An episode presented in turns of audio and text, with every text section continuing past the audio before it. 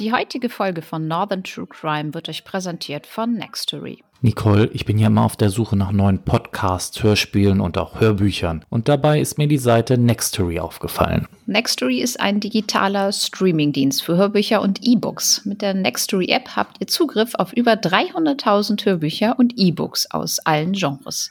Die App gibt es für iOS und Android. So ist es, Nicole. Anders als bei anderen Anbietern könnt ihr mit dem monatlichen Gold-Abo auch so viele Hörbücher hören, wie ihr wollt und nicht nur ein bis zwei im Monat. Wenn ihr aber nicht mehr als ein langes Hörbuch im Monat schafft, dann könnt ihr auch das kostengünstige Silber-Abo wählen. Die Abos sind natürlich jederzeit kündbar. Für uns als True Crime und Krimi-Fans gibt es dort viel zu hören und zu lesen. Auch die bekannten Autoren wie Sebastian Fitzek oder Stephen King oder unsere liebe Autorin Katrin Hanke mit den Büchern zu Elisabeth Wiese und Grete Bayer sind dabei. Ihr könnt Nextory jetzt 30 Tage kostenlos testen und erscheidet erst dann, ob es überhaupt was für euch ist. Ja, Moment mal, Chris. Für unsere Hörer haben wir jetzt aber noch was ganz Besonderes, wenn ihr euch nämlich über unseren Link nextory.de slash ntcrime anmeldet, bekommt ihr das Abo anstatt 30 Tage jetzt 60 Tage kostenlos. Da kann die kalte Jahreszeit doch kommen. Den Link findet ihr natürlich wie immer in unseren Show Notes.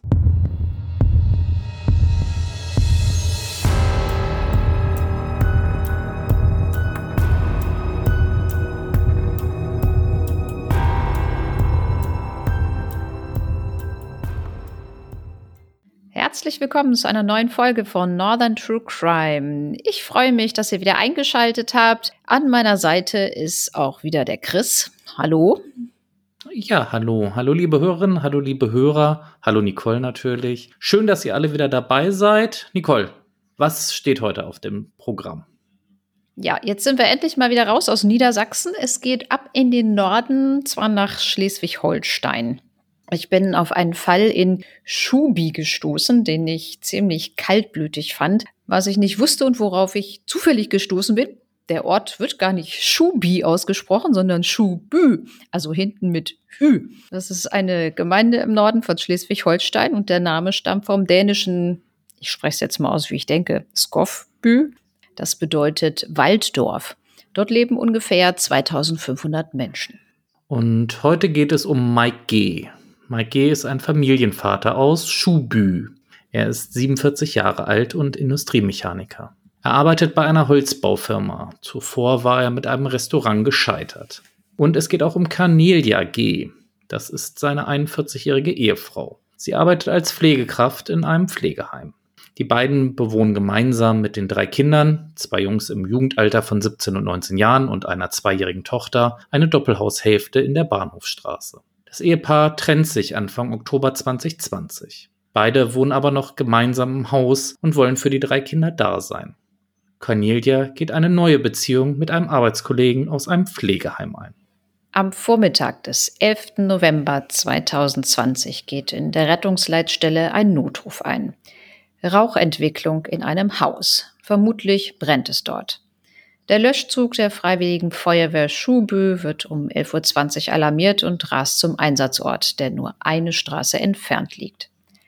Eine Feuerwehrfrau und ihr Kamerad im Angriffstrupp können unter Atemschutz einen bewusstlosen Mann im Obergeschoss des Hauses retten.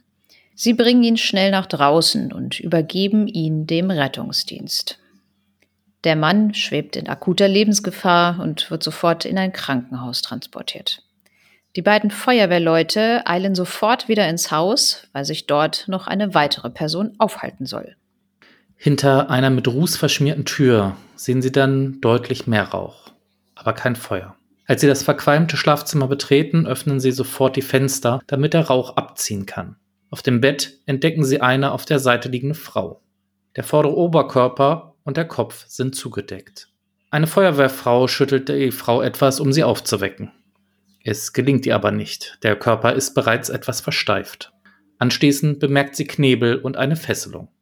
Der Feuerwehrkamerad entdeckt eine Stichverletzung bei der Frau. Es sind erhebliche Verletzungen im Kopfbereich und Verletzungen am Oberkörper. Die Polizei geht von einem Verbrechen aus und richtet sofort eine Mordkommission ein, um zu klären, was genau vor dem Band geschah. Ihr könnt es euch sicherlich denken. Es ist das Haus von Mike und Cornelia G. Da sich einen Tag später bei der Obduktion ziemlich schnell herausstellt, dass Cornelia nicht aufgrund des Rauches, sondern bereits vorher starb, wird gegen Mike G. ein Untersuchungshaftbefehl wegen Totschlags erlassen, da dringender Tatverdacht besteht. Er befindet sich wieder außer Lebensgefahr, kann aber noch nicht zur Sache vernommen werden. Als die Staatsanwaltschaft im Februar 2021 die Ermittlungen abgeschlossen hat, wird Anklage wegen Mordes erhoben.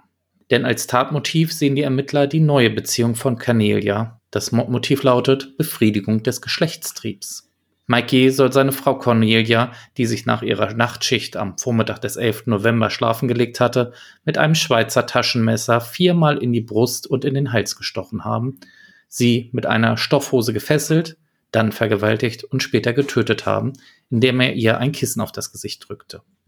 Nach der abscheulichen Tat soll Mike noch eine WhatsApp-Nachricht an einen seiner Söhne geschickt haben, der sofort mit einem Taxi von der Schule im Nachbarort nach Hause eilte.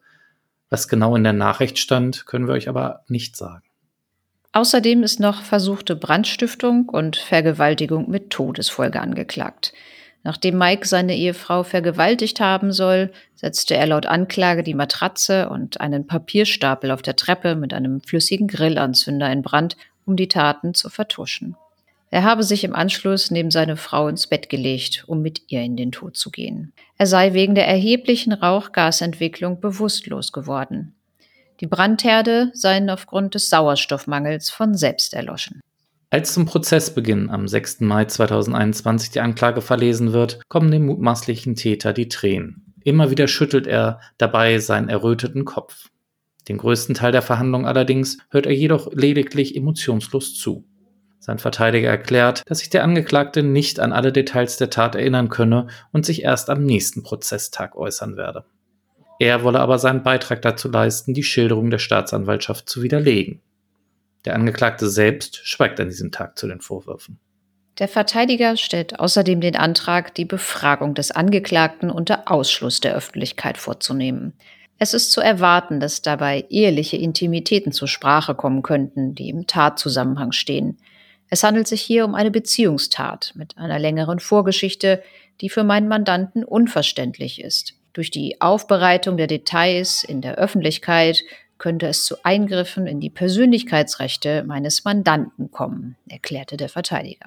Auch sei die Erörterung der Umstände in der Öffentlichkeit eine Gefahr für die drei hinterbliebenen Kinder, die zurzeit bei Verwandten der getöteten Mutter leben. Als Zeugin sagt am ersten Tag die 39-jährige Feuerwehrfrau aus, die im Hauptberuf als Rettungssanitäterin tätig ist. Sie fand Cornelia. Sie ist ein halbes Jahr nach der Tat immer noch mitgenommen von den schrecklichen Bildern. Ihre Hände und Füße waren vorne über Kreuz gefesselt. Ich rüttelte sie. Sie war schon fast steif.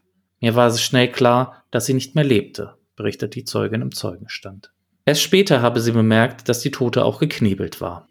Am nächsten Verhandlungstag schweigt der Angeklagte weiterhin und überlässt seinem Verteidiger das Wort, der in nicht öffentlicher Sitzung die Tat einräumt. Der Anwalt erklärt, es handelt sich um eine Beziehungstat mit einer Vorgeschichte. Und weiter, er hat den Menschen verloren, den er unbedingt behalten wollte. Die Staatsanwaltschaft fordert nach Vernehmung von etlichen Zeugen und Sachverständigen in den ebenfalls nicht öffentlichen Plädoyers eine lebenslange Freiheitsstrafe für den Angeklagten wegen Mordes in Tateinheit mit besonders schwerer Vergewaltigung. Zudem sieht sie eine versuchte schwere Brandstiftung als erwiesen an. Das Ehepaar sei über ein außereheliches Verhältnis von Cornelia in Streit geraten. Sie habe sich geweigert, mit ihrem Mann den Geschlechtsverkehr auszuüben.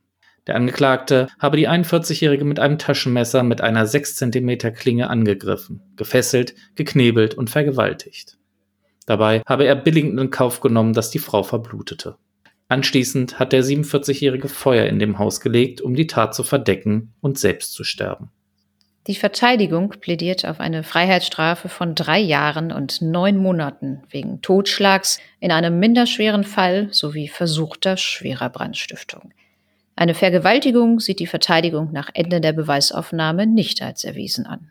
Das Landgericht verurteilt den Angeklagten am 17. September 2021 zu einer Gesamtfreiheitsstrafe von acht Jahren. Für die Vergewaltigung wird eine Strafe von zwei Jahren und vier Monaten festgesetzt.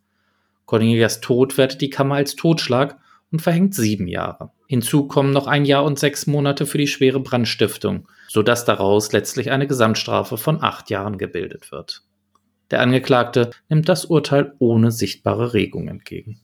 Es war ein sehr außergewöhnlicher Fall, in dem es viel Beratungsbedarf gab, erklärt der Vorsitzende Richter in seiner Begründung.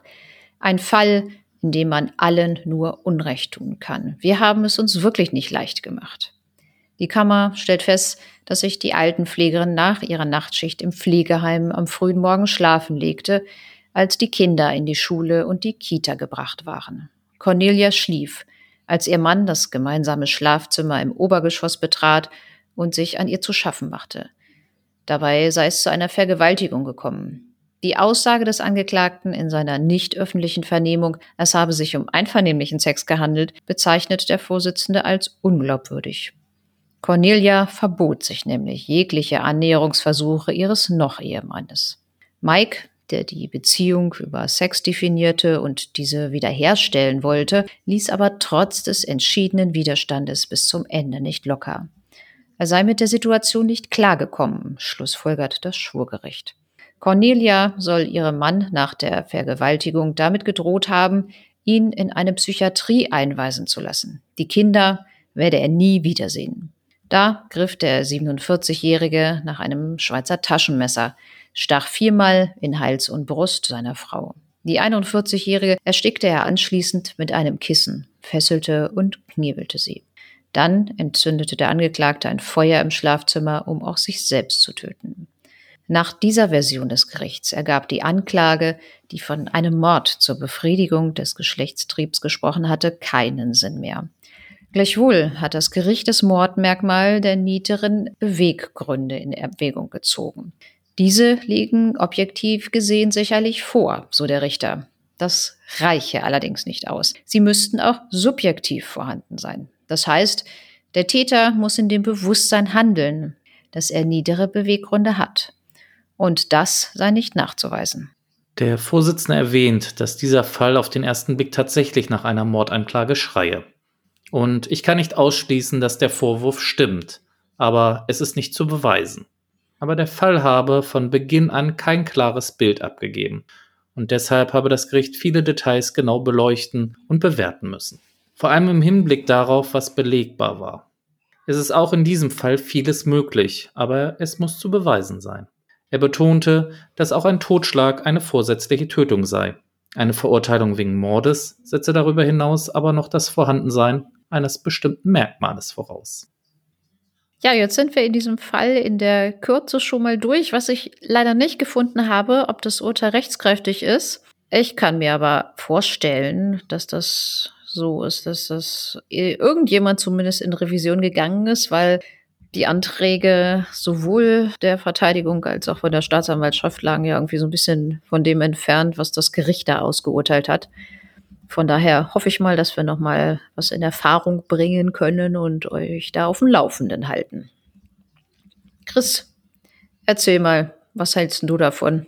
Ja, zu diesem Zeitpunkt selbst, also wenn jetzt Revision eingelegt worden ist, zu diesem Zei frühen Zeitpunkt, jetzt Anfang Februar 2022, dürften wir wahrscheinlich auch noch gar keine Entscheidung des BGHs vorliegen haben. Die Entscheidung ist von Ende September letzten Jahres und naja, bevor dann die Revisionsbegründungsfrist abgelaufen ist und das Urteil dann fertiggestellt worden ist, ja, das dauert alles seine Zeit. Da sind wir ja locker schon mal so bei zwei, drei Monaten und dann muss es ja auch erstmal zum BGH. Ja, also ich gehe nicht davon aus, dass wir vor April irgendwie etwas über eine mögliche Revision hören werden. Ja, was soll ich zu dem Fall sagen? Also unfassbar. Ist es jetzt wieder eine typische Beziehungstat oder ist es eigentlich eher ein Femizid? Also ich gehe eher damit d'accord, dass wir hier von einem Femizid reden müssen, weil dieses Wort Be Beziehungstat, ich finde, es ist so, so furchtbar negativ belastet. Und allein, ja, ich finde, dieser Fall zeigt wieder so dieses typische, ja, Verhalten von Besitzdenken. Oder wie siehst du das, Nicole? Ja, das ist aber auch genau das, was ich dir ja auch schon geschrieben hatte, dass ich das auch in dem Fall, ich war ja anfangs mit diesem Wort Femizid, wo ich mir auch dachte, ich glaube, wir hatten da auch mal ein paar Zuschriften von bekommen, dass wir frühere Fälle hatten, wo ja auch, ich glaube, einmal die Lehrerin, da war das, glaube ich, da kam das auch auf, da wurde uns das ja auch vorgeworfen, dass wir das ja nicht als ausdrücklich als Femizid ja, betitelt haben. Und da habe ich mir auch gedacht, so, oh, mein Gott, man kann sich ja aber auch anstellen irgendwie. Aber ich habe mich da ja dann auch mal so ein bisschen mit auseinandergesetzt. Und in diesem Fall sehe ich das aber auch wirklich klar als Femizid, weil Cornelia ist umgebracht worden, ja, weil sie eine Frau ist, weil sie sich nicht dem gefügt hat, was der Mann wollte, weil sie ihm ja den Sex verweigert hat, weil sie einen anderen ja Lebensgefährten hatte und weil ihm das alles nicht so gepasst hat, wie ja, wie seine Frau da ja gehandelt und gelebt hat irgendwie. Und also ich würde es auf jeden Fall als Femizid bezeichnen.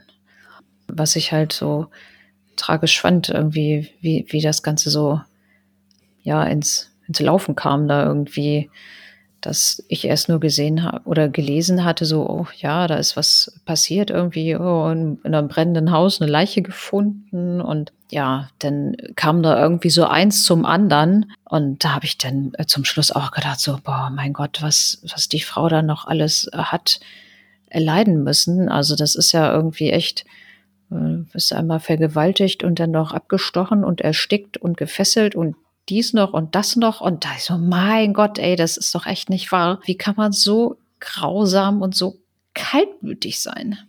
Wenn du gerade jetzt schon davon sprichst, äh, gefesselt und vergewaltigt und erstochen, was glaubst du, ist wirklich passiert? Ist es wirklich so gewesen, wie es die Staatsanwaltschaft zuerst angenommen hat? Also zuerst der Versuch des Tötungsdeliktes, also das Stechen des Messers in den Körper und dann die Vergewaltigung? Oder meinst du, es war eher umgekehrt, die Vergewaltigung und dann das Töten? Also ich glaube, so wie die Kammer das festgestellt hat, ergibt das schon ein bisschen mehr Sinn.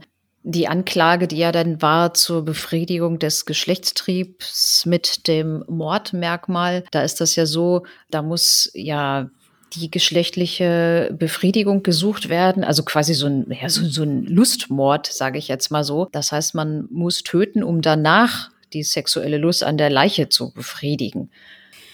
Ja, ich pff, weiß ich nicht. Also das kann ich mir in dem Fall irgendwie nicht so richtig vorstellen, dass der das gemacht hat. Ich denke es ist andersrum gewesen. Hast du da eine Theorie? Also Gehen wir mal davon aus, es war so, wie die Kammer festgestellt hat, dass er sie zuerst vergewaltigt hat und sie dann erstochen hat oder erstechen wollte, je nachdem, wie du es dann auslegen willst, mit dem, mit dem Messer. Dann ist es für mich aber die Frage, warum dann nicht das Mordmerkmal zur Verdeckung einer Straftat hier zum Tragen kommt. Weil es ist ja dann eindeutig, dass er sie töten wollte, damit sie wahrscheinlich nichts über die Vergewaltigung sagt, wenn sie ja vorher schon gesagt hat, dass sie auf jeden Fall auf gar keinen Fall mit ihm schlafen wird, dass sie dafür sorgen will, dass er in eine psychiatrische Einrichtung gebracht wird, dass er auf jeden Fall total einen Sockenschuss hat dass er wahrscheinlich dann auch auf gar keinen Fall wollte, dass sie ihn wahrscheinlich wegen der Vergewaltigung anzeigt, dass es dann vielleicht Mord aufgrund der Tatsache war, dass er die Straftat verdecken wollte. Ja, das ist äh, auch gar nicht so eine schlechte Idee. Das ist mir irgendwie noch gar nicht, äh, noch gar nicht in den Sinn gekommen. Wo du das jetzt gerade so sagst, würde das ja aber eigentlich auch Sinn machen, ne? Wer weiß. Wir spinnen jetzt noch mal ein bisschen den Fall weiter. Vielleicht wollte er auch gar nicht sich unbedingt umbringen. Vielleicht war das irgendwie auch nur ein Versehen, dass er dann gar nicht damit gerechnet hat, dass der Papierstapel so schnell anfängt zu rauchen, dass er dann davon bewusstlos geworden ist, weil er war ja schon auf der Treppe, wenn ich das richtig verstanden habe, oder?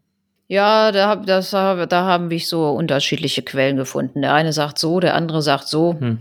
Ähm, das weiß ich jetzt nicht genau, wie weit er da war oder ob er da tatsächlich noch im, im Bett lag oder so. Das ist mir nicht so ganz klar geworden. Sprichst doch vielleicht mal kurz an, was die unterschiedlichen Quellen gesagt haben. Ja, einer hat gesagt, dass die die Feuerwehr hätte ihn auf der Treppe gefunden und bei dem anderen war dann zu lesen, dass er noch im Bett lag. Würde, also wenn die Theorie mit äh, auf der Treppe gefunden, würde für mich auch in der Form dann halt mehr Sinn machen, dass er vielleicht wirklich dann nur das Haus mit ihr abfackeln wollte, um dann auch wieder eine Straftat zu verdecken. Hm? Es dann vielleicht nicht rechtzeitig mehr rausgeschafft hat, weil die Rauchentwicklung dann doch zu, schon zu stark war. Und die Behauptung, was er denn dann hinterher gesagt hat, ja, er hätte sich denn dann noch mit ins Bett gelegt, um mit ihr zu sterben, das ist ja denn dann auch, also, ja, Hinfällig. Behauptung. Ja. Ne. Gut, es ist ein bisschen Spekulation, aber eine Möglichkeit, sagen wir es mal so. Obwohl ich sagen muss, äh, egal wie man es dreht und wendet, ich äh, gehe damit überein, was die Kammer gesagt hat, dass man tatsächlich auch davon ausgehen könnte, dass es ein Mord ist, aber es ist halt immer das Problem, das dann auch rechts, äh, rechtlich dann auch zu beweisen. Schwierig.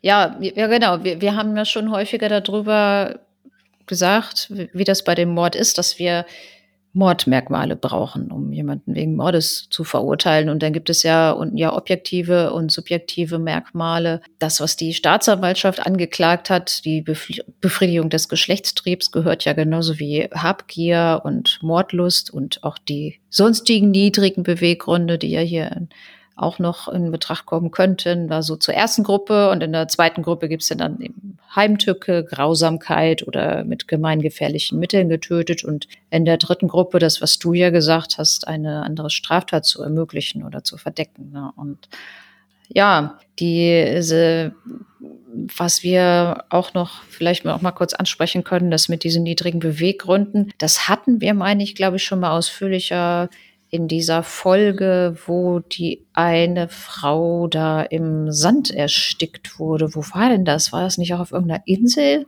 Ja, ich glaube. Ich weiß das irgendwie gar nicht mehr. Da haben wir das, meine ich, auch schon erörtert. Wenn man dann das so liest, dann denkt man ja auf jeden Fall, boah, niedrige Beweggründe, jawohl, das passt da aber so richtig drauf. Ja, aber so, so ist das ja leider nicht nur, weil man selbst das so definieren würde, ist das halt rechtlich nicht unbedingt gesagt, dass das niedrige Beweggründe sind. Also man versteht darunter eben Tatantriebe, die nach rechtlich-moralischer Wertung auf tiefster Stufe stehen, durch hemmungslose Eigensucht bestimmt und deshalb besonders verachtenswert sind. Und ja, da muss eine besonders gesteigerte Verwerflichkeit vorliegen, die regelmäßig in einem eklatanten Missverhältnis zwischen Anlass und Tat liegt. Also das können zum Beispiel sein Rassenhass, ähm, Ausländerfeindlichkeit, Imponiergehabe, Rachsucht und ja, zum Beispiel auch das hatten wir, meine ich, doch auch schon mal einen Fall gemacht, eine Blutrache. Hm, oh ja. Das gehört auch dazu. Wobei, das hatten wir ja bei dem äh, Bremer Bunkermord. Es ist grundsätzlich so, dass wir auf die Vorstellungen von unserer Wertegemeinschaft abstellen und nicht von irgendwelchen anderen ähm, ja, Kulturen oder Ländern oder so. Ja, aber das halt so ein bisschen das Problem, dass das halt in dem Fall ja nicht unter die niedrigen Beweggründe fiel. Ich finde es schwierig, also niedrige Beweggründe, ja, ich denke mal, kann man nicht immer unbedingt jedem äh, wirklich vermitteln, was jetzt nur niedrige Beweggründe sind. In dem Fall muss ich auch sagen, sehe ich es auch, glaube ich, schwierig, die nachzuweisen, die niedrigen Beweggründe, weil er ist ja davon ausgegangen, dass er immer noch dieses Recht an ihr hat so drücke ich das einfach mal aus. Er hat ja gedacht, naja gut, ich habe immer die Beziehung über Sex definiert. Das heißt, wenn ich mir das jetzt wiederhole, dann wird das alles schon wieder klappen und dann wird sie sich bestimmt von dem Typ trennen, weil ich bin der geilste Hengst im Stall. Und von daher ist es für ihn wahrscheinlich kein niedriger Beweggrund gewesen, weil er dachte, ja, gehört ja eh mir. Und von daher ist das schon ein bisschen schwierig. Aber ich bin immer noch dabei, dass es vielleicht ja, Verdeckung einer Straftat war und dass es doch ein Mord sein könnte. Ich bin gespannt, ob die Sache beim BGH gelandet ist und was der daraus macht. Ja, das Problem ist ja denn dann halt auch, wir haben ja weiter, ja, des Opfers verstorben. Das heißt, von ihr können wir ja nicht hören, was eventuell passiert sein könnte, sofern sie sich überhaupt noch daran erinnert hätte. Und ja, die zweite Person, die dabei war, ja, kann ja sonst was erzählen. Ne? Also das ist ja so ein bisschen ein Problem, dass man da dann gar nicht so richtig rankommt. Deswegen muss ich ja immer sagen, in solchen Situationen bin ich immer sehr froh, dass wir halt die Gerichtsmedizin haben, oh, beziehungsweise die Rechtsmedizin, um genauer zu sein, die ja so gesehen dann so ein bisschen wenigstens anhand des Opfers so nachvollziehen kann, was so ungefähr passiert ist. Das ist, glaube ich, immer sehr hilfreich bei diesen ganzen Mordprozessen. Ja, Sachverständige hinterher ja auch, ne, psychiatrische Sachverständige sind in dem Fall auch da gewesen. Die können ja dann, dann auch immer noch mal gucken, ob die Einlassung des Angeklagten das, das plausibel ist und nachvollziehbar. Ja, das stimmt. Tja, kleine zweijährige Mädchen wird jetzt ohne Mutter und Vater aufwachsen. Auch ein grausames Leben für diese ja, zurückgebliebenen Kinder. Schon alles sehr tragisch wieder mal, was du da ausgegraben hast. Naja, die Kinder sind die größten Verlierer in dem Fall, ne? Also mal ganz abgesehen jetzt von, von der Mutter, die das Ganze mit ihrem Leben bezahlt hat, aber äh, eigentlich ist ja die Familie da echt komplett zerstört. Ja, da hast du recht. Eine traurige Geschichte. Ja, das auf jeden Fall. Ich wüsste jetzt gar nicht so, haben wir noch mal irgendwie was, was wir nicht besprochen haben? Ich glaube, wir haben eigentlich über alles gesprochen. Du hattest noch mal einen Artikel aus den Flensburger Nachrichten rausgesucht. Vielleicht magst du da zum Abschluss noch mal etwas zu sagen.